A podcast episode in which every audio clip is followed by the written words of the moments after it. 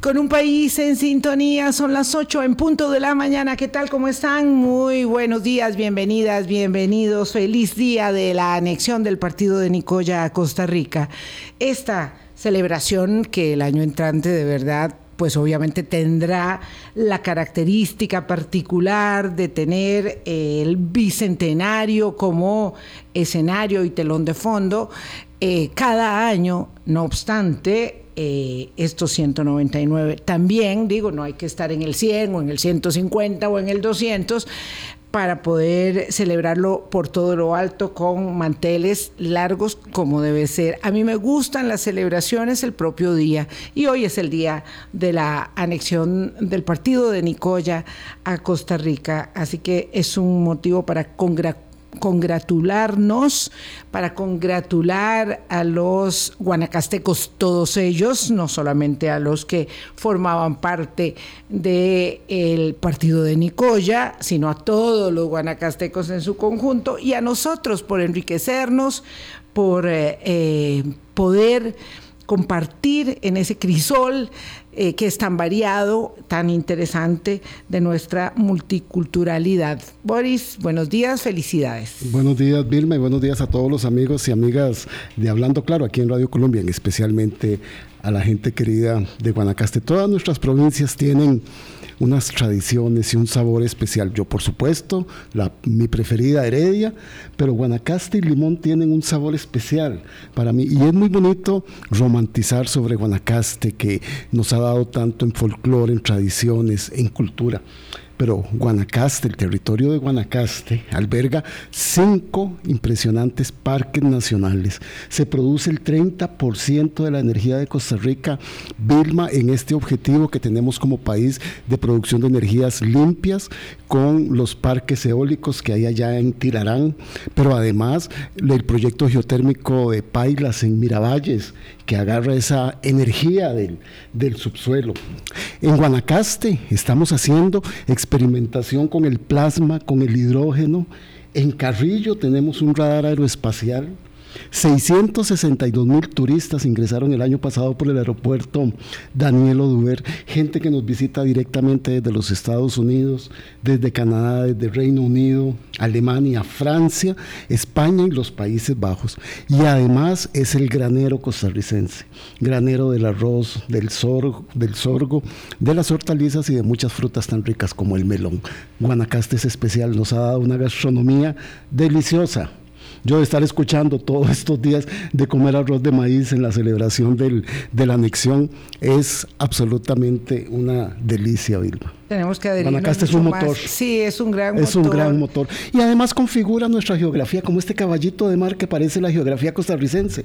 Y Guanacaste es esa ah, cabeza. Qué bonito eso del caballito de mar. Es así. voy a tomar, porque eso sí está, está muy bonito. Esa es la forma que esa tiene. es la forma que tiene nuestro país. Nuestro, nuestro país, ¿verdad? Y, sí. Y, esa cabeza se adhirió hace 199 años, que es decir, ya 200, Vilma. 200. Es decir, ya 200. estamos en la festividad de la uh, conmemoración de la fiesta patria. Vamos a conversar con Vladimir de la Cruz de Lemos, que vendrá en un minuto porque está un poquillo atrasado. Claro, ayer había una fluidez vehicular maravillosa y ya hoy, o ya hoy no, porque ya hoy es día este, habilitado para las tareas. Eh, Guanacaste nos ha dado tanto, tanto y nos ha enriquecido tanto eh, y entender eh, las particularidades de, de, ese cachito, como decías, de esa cabecita del caballito de mar de Nicoya, que eh, en unas circunstancias particulares, políticas, sociales, económicas, determinó su adhesión voluntaria al territorio costarricense, eh, que yo creo que ese es un, asunto que vale la pena señalar ahorita en, los antecedentes eh, que estamos haciendo de previo a que venga Vladimir es que la anexión es un término, y lo decía el especialista que estuvo unos minutos en Noticias Colombia esta mañana, un historiador de la, de la Universidad Estatal a Distancia, la anexión por naturaleza, el vocablo implica eh, una acción violenta. Entonces, lo que se da en términos del partido de Nicoya, aunque digamos, le hemos llamado anexión, en realidad es una incorporación. Es una incorporación voluntaria, ¿verdad? Porque siempre se dice de la patria por nuestra voluntad respecto de la decisión de los nicoyanos. Entonces es una adhesión voluntaria, no es una anexión territorial como la que se produce cuando hay este, capturas de porciones de territorio entre países, entre grupos eh, de diversa naturaleza ya lo tenemos creo que muy presente con la anexión del territorio de Crimea en 2014, territorio ucraniano que toma Rusia y posteriormente con el zarpazo de la invasión de em, Rusia sobre Ucrania que pretende pues anexionarse o pretendió anexionarse el territorio en su conjunto. Pero bueno, lo cierto es que el, sí, el historiador estaba refiriendo que eh, la anexión es entonces, por definición, un acto, digamos, violento y el nuestro por, no lo es, es una incorporación. O en todo caso, hay que señalarlo siempre como una adhesión voluntaria para que mm, podamos mm, digamos, precisar el uso de los vocablos que es tan, tan importante. Sí, no, y ahora que venga nuestro querido profesor, historiador y analista Vladimir de la Cruz, porque yo siempre creí que había sido un proceso rápido, es un proceso que lleva este, varias fechas y varios años. Y además fue por invitación de Costa Rica a la, gente del partido de Nicoya. Y qué, qué, importante, porque de ver así lo hemos normalizado la anexión como el término que se ha dado, pero realmente lo que hay es que se adhieren, se incorporan, se juntan con nosotros. Ahora precisamente lo hablaremos, este empuje que genera la actividad comercial es eh, también determinante y no solamente las decisiones eh, pueden valorarse políticamente, digamos, asépticas en un momento determinado. Eh, es el flujo del comercio el que determina muchas veces la adhesión o la conjunción de territorios, no sé, uno piensa obviamente en, lo que eh, implicó en su momento el mercado común centroamericano o el mercado europeo que da paso luego a la, a la constitución de la Unión Europea ya como una unidad eh, que tiene muchas más implicaciones hasta llegar a la, a la vinculación política completa del territorio. Bueno, con todas las particularidades de la soberanía y la independencia de los estados, pero bueno, eso es un poco lo que marca también esa decisión de los... Mm, el, comercio que hacía la provincia, el, comercio que hacía la provincia de Costa Rica, que así se llamaba en ese momento desde Punta Arenas, con un territorio tan cercano que era el partido de Nicoya. Y yo te confieso, Vilma, que yo, de tener que irme a vivir a otro lugar, yo me iría a vivir a Ojancha o a Nandayuri hacia abajo ya eh, pegando con la península. ¿Qué zonas más hermosas? ¿Qué zonas más hermosas? Yo, no conocía Ojancha. No, yo, yo me quedaría definitivamente, este, bueno, usted sabe, ¿qué, va a ser uno? Yo me quedaría en San Carlos, ah, obviamente.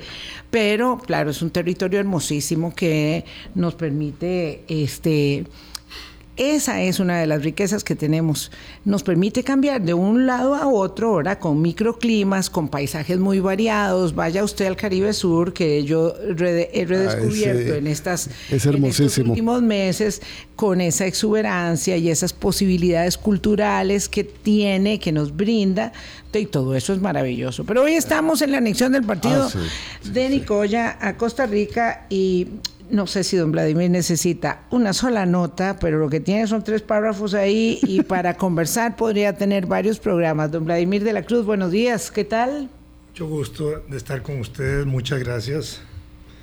Vilmi Boris y una disculpa a los radioyentes y a los televidentes. Pero a veces le cuesta uno calcular las presas.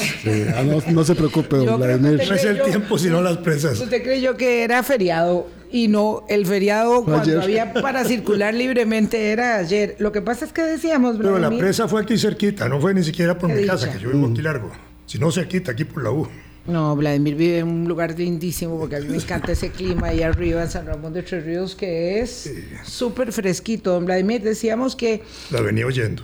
Esta, esta conmemoración ya y en las puertas de los 200 años Ojalá que el año entrante sea mucho, muy lucido. Esta conmemoración, este, pues evidentemente siempre es un motivo de mucha celebración, de mucha algarabía y por supuesto de reflexión. Em, eh, quisiera que pudiera usted contextualizar em, históricamente cómo es que se produce esta adhesión, esta incorporación del partido de Nicoya y pareciera una cosa básica señalar que el partido de Nicoya que se adhiere a Costa Rica no es toda la provincia de Guanacaste, porque esto que es básico escolar, hay siempre eh, que precisarlo, virtud a que de pronto se, se, dice, es que fue la anexión de Guanacaste, ¿verdad? Tal vez como, no sé si eso es como una salida fácil y rápida, pero no es la precisa.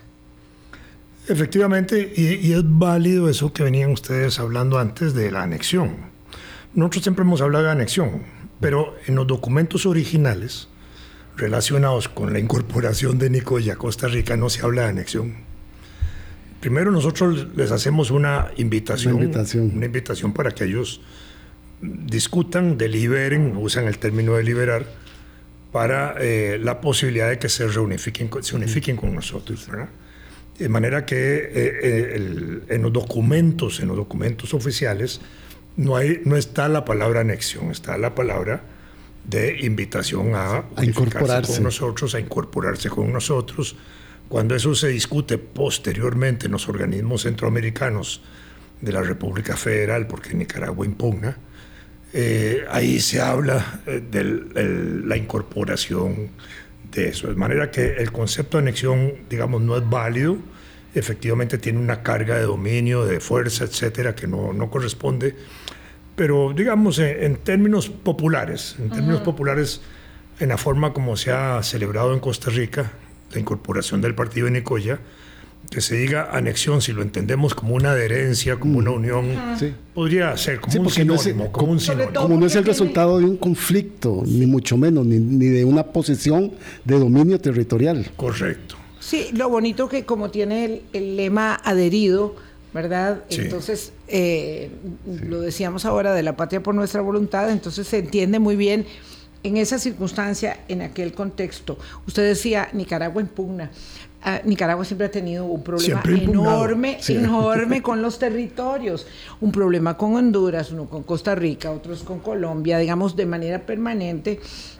Y entonces este es eh, uno de esos momentos tirantes, ¿verdad? Donde ellos accionan por el territorio, por eso es tan conocido, eh, conocido eh, el, esquema, ¿verdad? La, la, intención nicaragüense siempre de, contar con mapas de sus épocas mm. históricas que tienen unos territorios enormes, ¿verdad? Donde tienen hasta el territorio colombiano que recientemente la Corte este, de Justicia de la Haya falló en contra de la, del ímpetu de quedarse con los con los callos colombianos eh, y con otras circunstancias más. Pero bueno, impugna en ese momento pero, Nicaragua. Pero, pero, hay algo importante que, nada usted más, decía, ¿ah? Perdón, nada más, es que porque ayer me puse a repasar y dije yo, bueno, voy a, a afinar el lápiz con don Vladimir.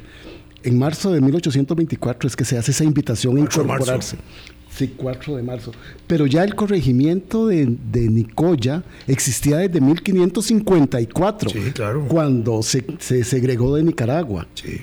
Entonces, esto no es que fue, no es que el partido de Nicoya estaba recién formado y rapidito fue el proceso. No, no, no. Es un proceso de muchos años.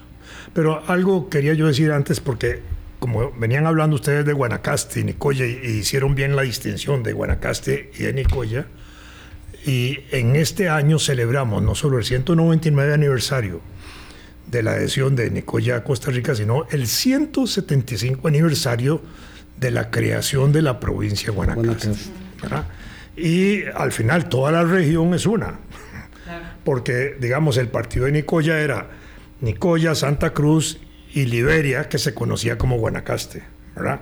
Las cañas y los otros lugares no eran eh, parte del partido de Nicoya, pero es un proceso que va evolucionando y al final todo eso se integra en una sola unidad política, ¿verdad? Incluso cuando, cuando se constituye el, departamento de Guanacaste en 1835 y después la provincia de Guanacaste en 1848, ya hay un concepto de territorialidad muchísimo más grande. Y la otra cosa importante, nada más como un dato curioso, es que la parte de Nicoya y Santa Elena de, Guanacaste, junto con Golfo Dulce, son las partes más viejas del territorio nacional. Son las partes que emergen hace, hace 200 millones de años. Son las puntitas que van ahí apareciendo y desarrollándose. Entonces, eh, a veces sí, tenemos esa imagen ahí perdida, eh, pero vale la pena, digamos, entender que son como las partes territoriales más antiguas de Costa Rica, ¿verdad? Y, eh, y, eso también tiene su significado para nosotros, por supuesto, es parte del territorio nacional hoy. Y, y, eso, pues de alguna manera tenemos que celebrarlo. La otra parte es la parte cultural precolombina, de la presencia aborigen en la región cuando los españoles llegan a, Nicoya, porque llegan al Golfo de Nicoya en 1500, entre 1519 y 1522, que empiezan a hacer los recorridos ahí, eh, en, uno de los tiros que ellos llegan ahí, bautizan treinta y pico mil indios. Es decir, no, era un, no era un territorio despoblado, era un territorio densamente poblado. Incluso hay descripciones muy bonitas de la ciudad de Nicoya. La ciudad de, los, eh, las comunidades indígenas de ese momento son comprenden toda un área cultural que se proyectaba hasta Managua. Eran los, los chorotegas y los nicaraos. Como concepto, eh, ese, nombre chorotega, brunca, huetar, no se usa ya en arqueología costarricense para explicar las culturas antiguas de Costa Rica. Para eso se usan los, los conceptos más modernos de recolectores, cazadores, pescadores, eh, eh, grupos agroalfareros, las culturas aldeanas, etcétera, ¿verdad? agricultores. Pero el chorotega, brunca y huetar sí se usa específicamente solo para eh, detallar el momento de la llegada de los españoles.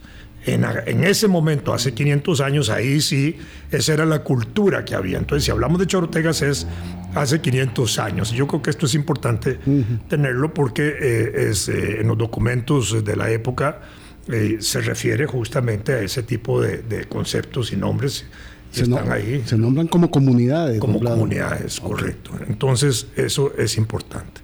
Y ellos hacen el contacto ahí, empiezan los indígenas de, de la región de Nicoya, incluso amablemente reciben a los indígenas con obsequios, con oro y con otras cosas. Pero ahí, eh, los, los españoles eso no lo interpretaron de esa manera al final se imponen como un modelo de violencia para todo el continente, eh, dominan las comunidades, etcétera, y empieza el proceso también de penetración del territorio que venían a veces desde Nicaragua para acá, y entonces tenían que hacer recorrido por la región de Guanacaste y de Nicoya, obviamente, para entrar al territorio eh, costarricense.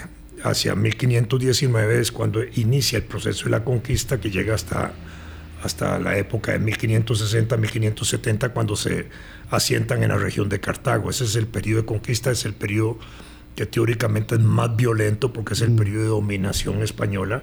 Lo demás es el proceso de colonización, aún hay resistencia indígena. Pero eso entendamos así. Y en ese proceso empieza a dividirse administrativamente ahora sí el territorio español. ¿Por qué? Porque España cuando llega primero no tiene idea de lo que es el continente, entonces tiene una idea monumental, Cuando tienen idea de lo que es el continente grande, entonces lo fragmentan en virreinatos, el virreinato de Nueva España, que comprendió toda la parte de México hasta Costa Rica y parte de Veraguas ahí en Panamá, y el virreinato ahí en Nueva Granada, en la parte de Colombia y esa parte del norte de Sudamérica. Después desarrollaron el virreinato del Perú y el río La Plata, y al interior de los virreinatos, a medida que también fueron penetrando los territorios, fueron creando provincias, intendencias, corregimientos, etc. Y entonces ahí viene el proceso ese por el cual desde el siglo XVI, desde 1500 y pico, ya está creado el, el corregimiento o la alcaldía de Nicoya, que es importante. Y entonces eso significaba que era una región ya propia, con un territorio propio, con cierta autonomía en el territorio, dependiente obviamente de las autoridades superiores de la región, que era la del Reino de Guatemala, etcétera. Con límites y demás, don Vladimir. Totalmente, así es. Y entonces ahí se va desarrollando eso. Por supuesto estaba la gobernación de Nicaragua anterior que la de Costa Rica y dependíamos de eso. Después se crea bueno, la gobernación de Costa Rica y Nicaragua, está el partido de Nicoya, y empieza un trío amoroso ahí entre nosotros tres, ¿verdad? De esa relación donde Nicoya en la práctica de 1600 y pico hasta 1800, hasta los días de la independencia, es una región bastante autónoma y en ocasiones muy independiente. Y entonces ahí eso se va dando de una manera de que al momento del que decimos siglo XVIII, 1780, cuando se producen las reformas borbónicas en España, eh, hay una nueva división administrativa, entonces se crean las diputaciones de la región y eh, los partidos, y está el partido de la Segovia, de Rivas, de Nicoya, etcétera, y entonces ahí se van desarrollando esas instrucciones. Con las, con las Cortes de Cádiz, en 1812, resultado en parte de una respuesta casi a la ocupación napoleónica de España, eh, se produce una nueva división administrativa y se crean las diputaciones en, en, la, en Centroamérica.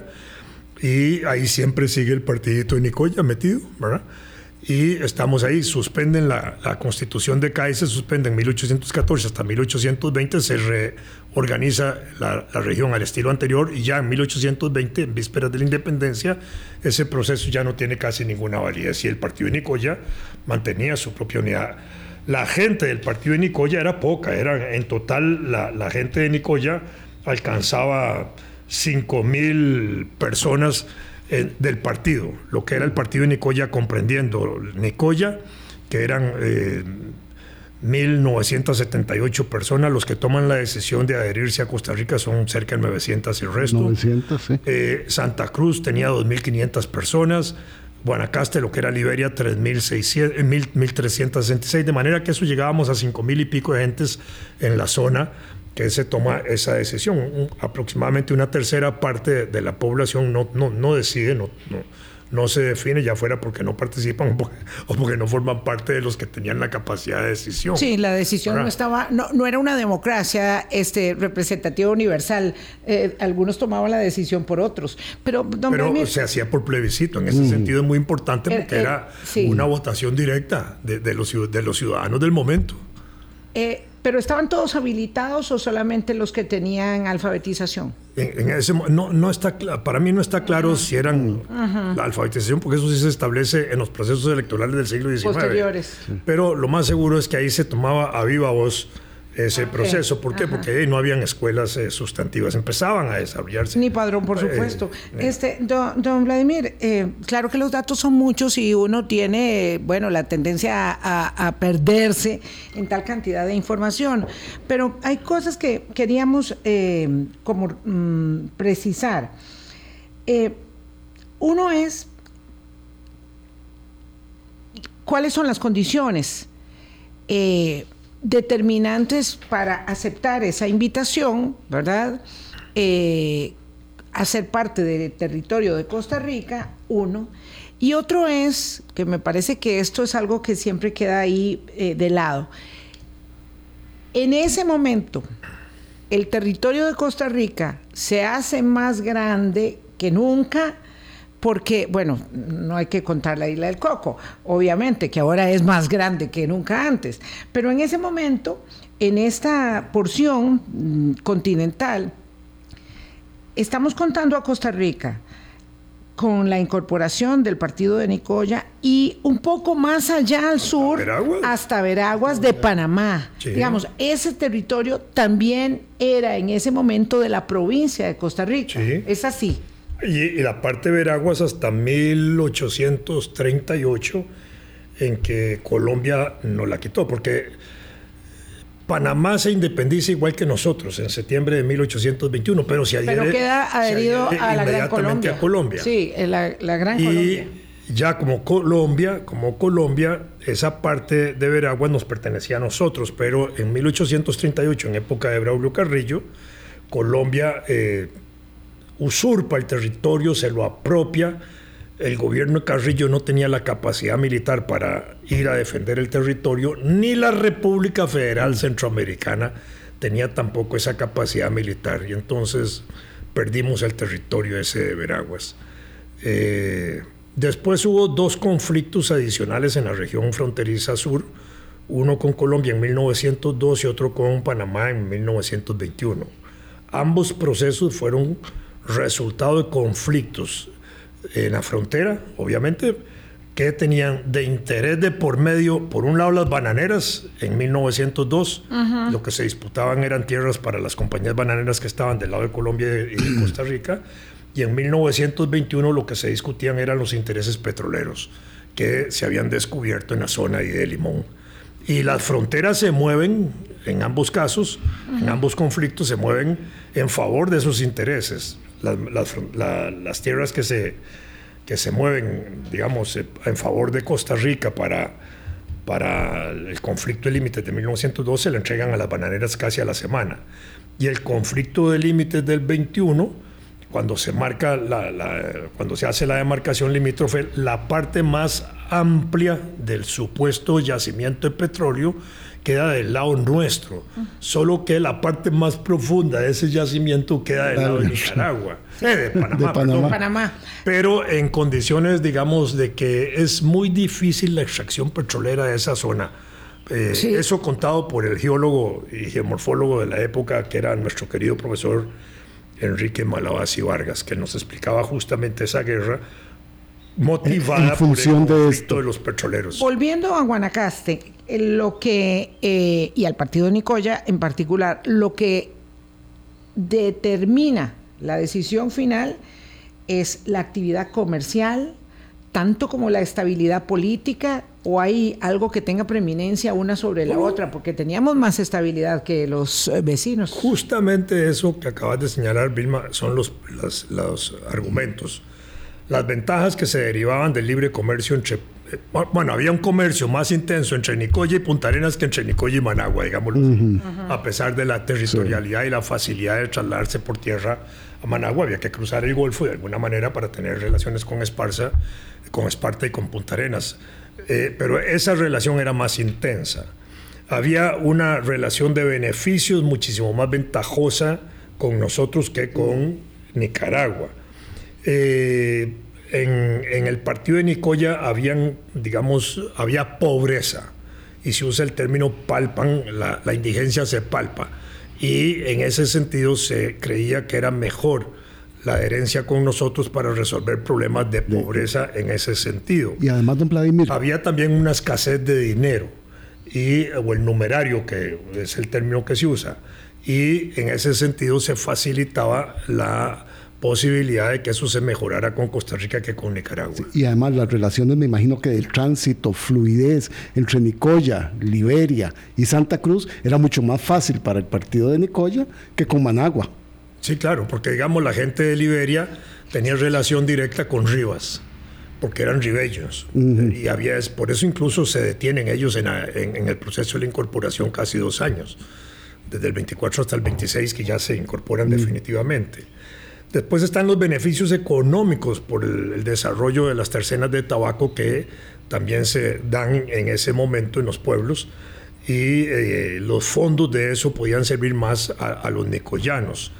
Lo mismo la administración pública nuestra era más ventajosa para eh, los nicoyanos porque en Nicaragua había menos desarrollo de administración pública en ese momento, a pesar de que estamos apenas constituyendo el gobierno de Costa Rica. Don Vladimir, tengo que hacer una pausa, son las 8.29. Ventajas competitivas teníamos, así se, se le diría hoy día. En términos Ventajas, actuales. En términos actuales, competitivas para eh, que los nicoyanos tuvieran entonces la determinación de adherirse al territorio de Costa Rica.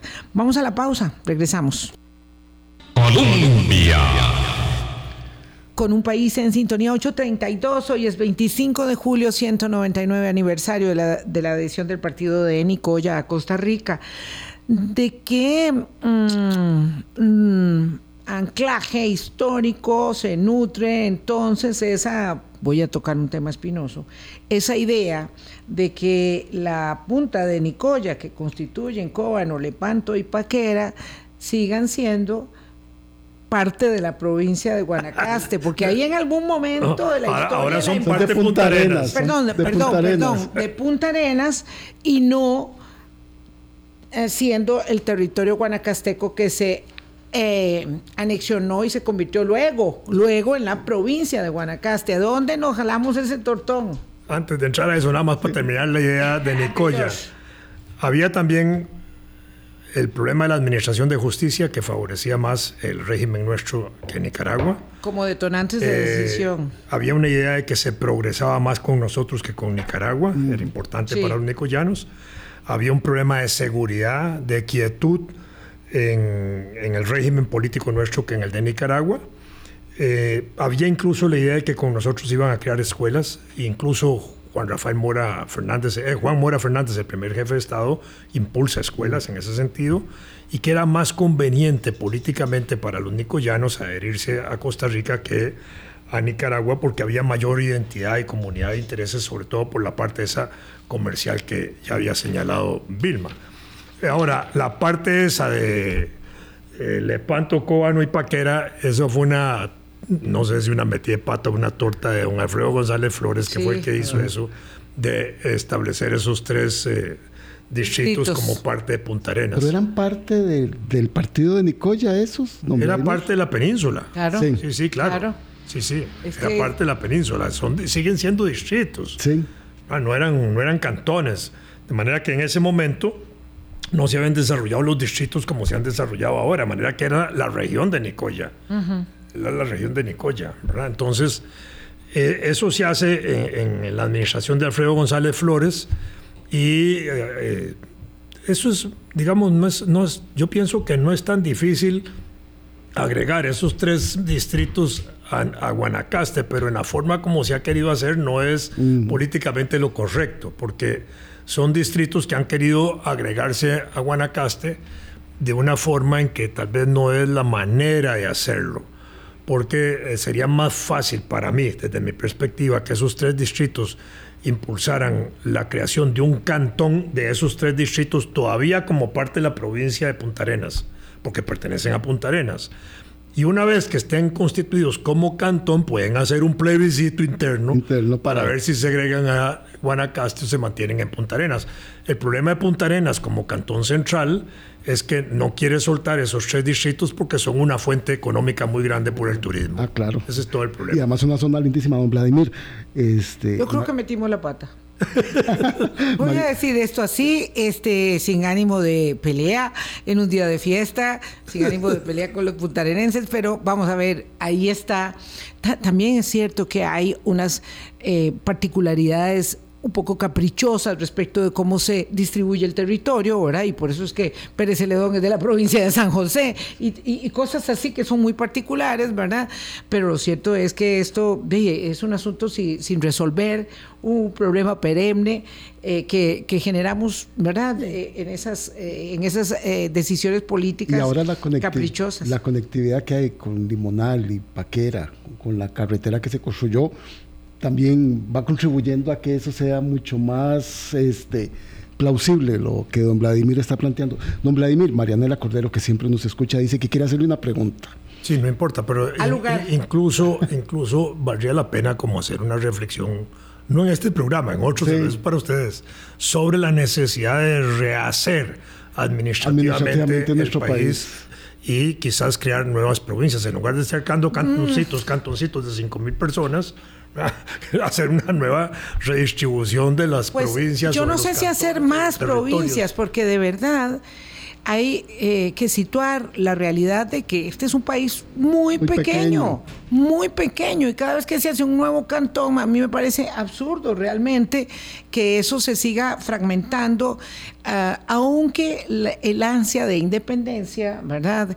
Este, no importa si se llaman los catalanes este, o, o- o los de Río Vascos, Cuarto, claro. siempre está ahí pre- presente. Lo cierto es que parece mm, de poca... mm, eh, Monta.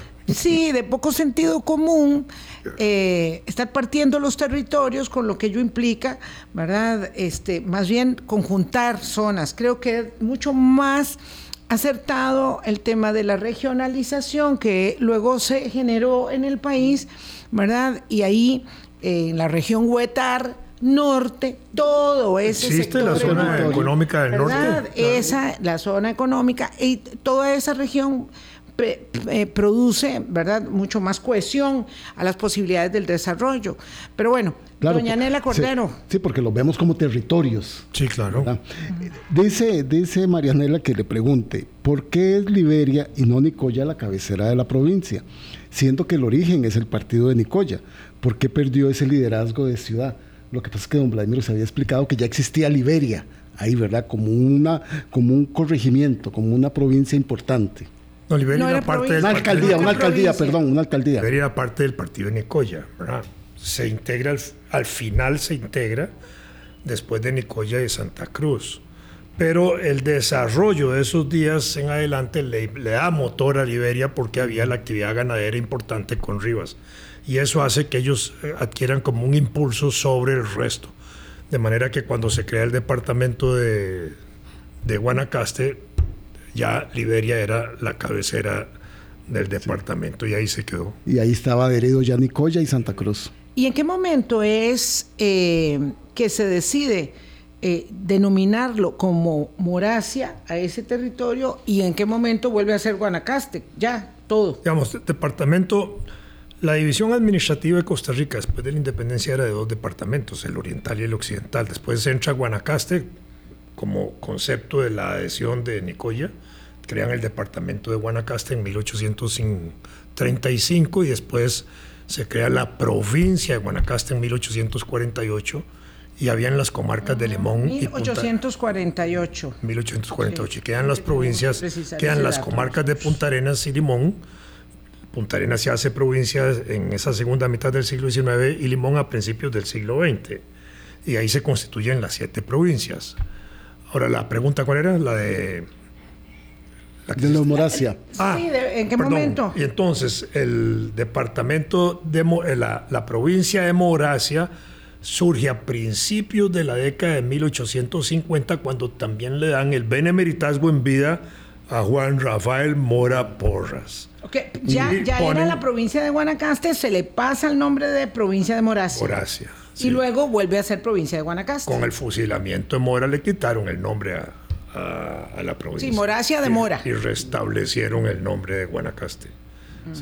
Con el que hasta nuestros días se conoce. Sí, ya, ya, incorporado y adherido Nicoya, eh, Liberia y Santa Cruz, ya como la provincia de Guanacaste, Nicaragua sigue insistiendo, don Vladimir, 1836, 1843, 1854, y pareciera que se zanja en abril de 1858 con el Tratado de Límites. 1855, Boris. Ajá.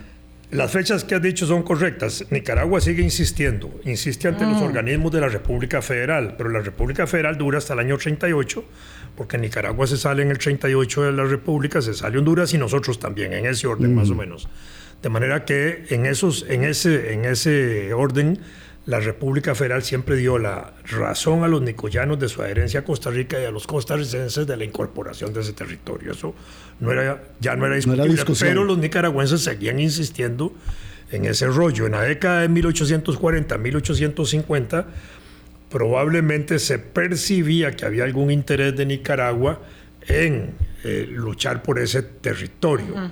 Y cuando asume la, la presidencia Mora en el año 49, 1849, Mora, previendo eso, empieza a mejorar el desarrollo del ejército en Costa Rica y hasta intenta mm. la creación de una academia militar y traen un experto polaco a que venga a contribuir aquí en ese sentido, que después nos ayuda mucho en la guerra. Pero eh, antes del 58, Boris, esta es la cosa, mm, digamos, en el año de 1855, los nicaragüenses, o uno de los partidos políticos de Nicaragua, el que está con Patricio Rivas ahí, que era presidente, e invita a William Walker a llegar a Nicaragua para que participe en el conflicto interno de ellos y les ayude a resolverlo. Y Walker ya a finales del 55 es jefe del ejército y jefe militar más importante. Y entonces publican en 1855 un mapa de Nicaragua que como mapa es una belleza de mapa porque es un mapa que tiene todo el territorio de Nicaragua y el límite lo ponen entre la desembocadura del río San Juan y la desembocadura del río Tempisque y toda la península de Nicoya. Todo eso era Nicaragua. Según ellos. Por supuesto. Sí, según, según, según, su inclinación a hacer mapas que cubran todos los territorios posibles que no son de ellos. Con el nombre arriba de Patricio Rivas y William Walker en el mapa. Y ante eso es donde el presidente Mora reacciona y ya en, finales de noviembre, principios de diciembre está convocando a la gente para eso y la iglesia también se está sumando en esa convocatoria de Mora. Pero ya había, digamos, una intención muy clara de que toda la península y además desde el río Tempisque hasta el río San Juan se iba con Nicaragua. Entonces ya ellos sí tenían un concepto geopolítico de esta región que estamos hablando como parte del territorio nicaragüense lo que impedimos nosotros, por supuesto. Recurrentemente, el señor Ortega en sus desvaríos recurre al señalamiento de que Guanacaste eh, eh, era, era de Nicaragua, que se lo quitaron. Hasta el Pastora levantó esa consigna un día. Pues, hasta el señor Pastora. Y Ortega mismo. Que mejor me evito los comentarios sobre la forma en que nos eh, pagó la moneda con la que nos pagó el apoyo incondicional que Costa Rica y los costarricenses le dimos. Este, pero bueno, lo cierto es que usted está ya ahí situado en el 49, en el 50, es hasta 1858 cuando se eh, zanja la discusión con la firma del Tratado de Límites Cañas Jerez. Claro, creemos que ahí se iba a hacer la paz, pero aquello sigue insistiendo y tenemos que ir al laudo y tenemos que seguir y seguir y seguir hasta en Corte Internacional para poder resolver nuestros problemas limítrofes, pero ya para entonces Nicoya estaba clarísimo dónde quería estar por siempre jamás. y, el Tratado de Límites de 1858, el Caña Jerez, de hecho, obliga a Nicaragua a reconocer esa parte como parte integrante del territorio de Costa Rica. Ahí surgió el otro problema, que ah, fue hay, otra metidilla el San Juan. Esa metidilla en patas, ¿verdad? Porque me acuerdo siempre, siempre del querido este, eh, Mario Fernández, eh, que decía Mario brillante, Silva. brillante Mario. Qué hombre más brillante eh, fue eh, además mm, vicecanciller de la República embajador abogado historiador una, maravilla. Pero lo cierto es que don Mario siempre decía que habíamos tenido esta concesión para ver si acaso por fin firmábamos el tratado de límites y la concesión fue entregarles el río San Juan y ¿Por qué? Porque normalmente los ríos son el límite, ¿verdad? El, como, el centro del río. El centro del río, el centro del cauce es el límite de los países. el centro de los lagos, exacto. el centro de las penínsulas. En el caso de Costa Rica le entregamos el cauce entero y nos quedamos con la ribera derecha. Y Mario Fernández, de, de gratísima memoria, siempre decía como si nosotros un día pudiéramos jalar la orilla derecha y decirle ahora se quedan sin río.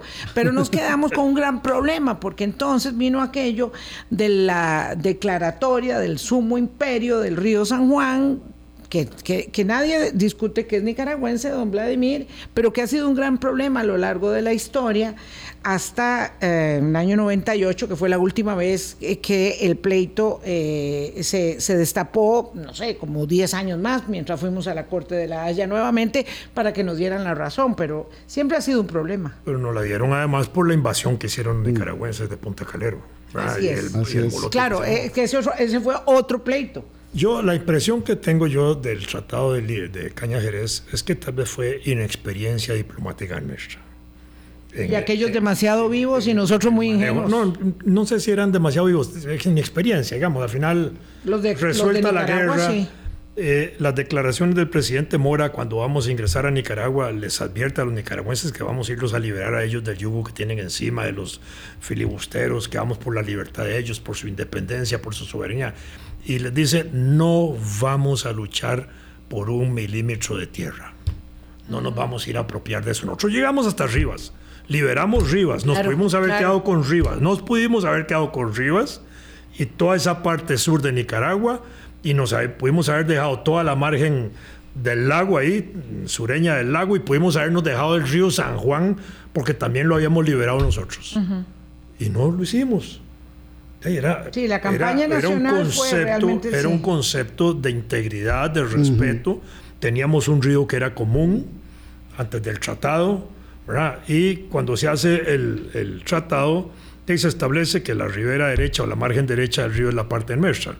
Yo siento que eso fue inexperiencia, inexperiencia diplomática en ese momento. No sé si fue ya resultado fino de una negociación política para que no fregaran con el partido de Nicoya que nos dejamos eso. Y entonces quedó esa frase del sumo imperio, que era como decir la soberanía total del río en Nicaragua y nosotros la margen, pero con un derecho de navegación. De navegación perpetua. De navegación perpetua. y eso es lo que Nicaragua ha tratado de impedir siempre. Sí porque el, el, tratado de la libre navegación que tenemos ahí obviamente es de embarcaciones civiles, de comercio, ese tipo de cosas, y, las policiales de la, de la zona, nada más, nunca militares, ¿verdad? Y nosotros además ya no tenemos ni ejército, entonces no somos una amenaza. O sea, de las naves artilladas se hablaba y entonces, claro, por supuesto la, la, navegación nuestra era, era civil y de protección básica policial. Así es. Sí. Pero bueno, eso ha sido, ha sido una historia marcada por las desavenencias.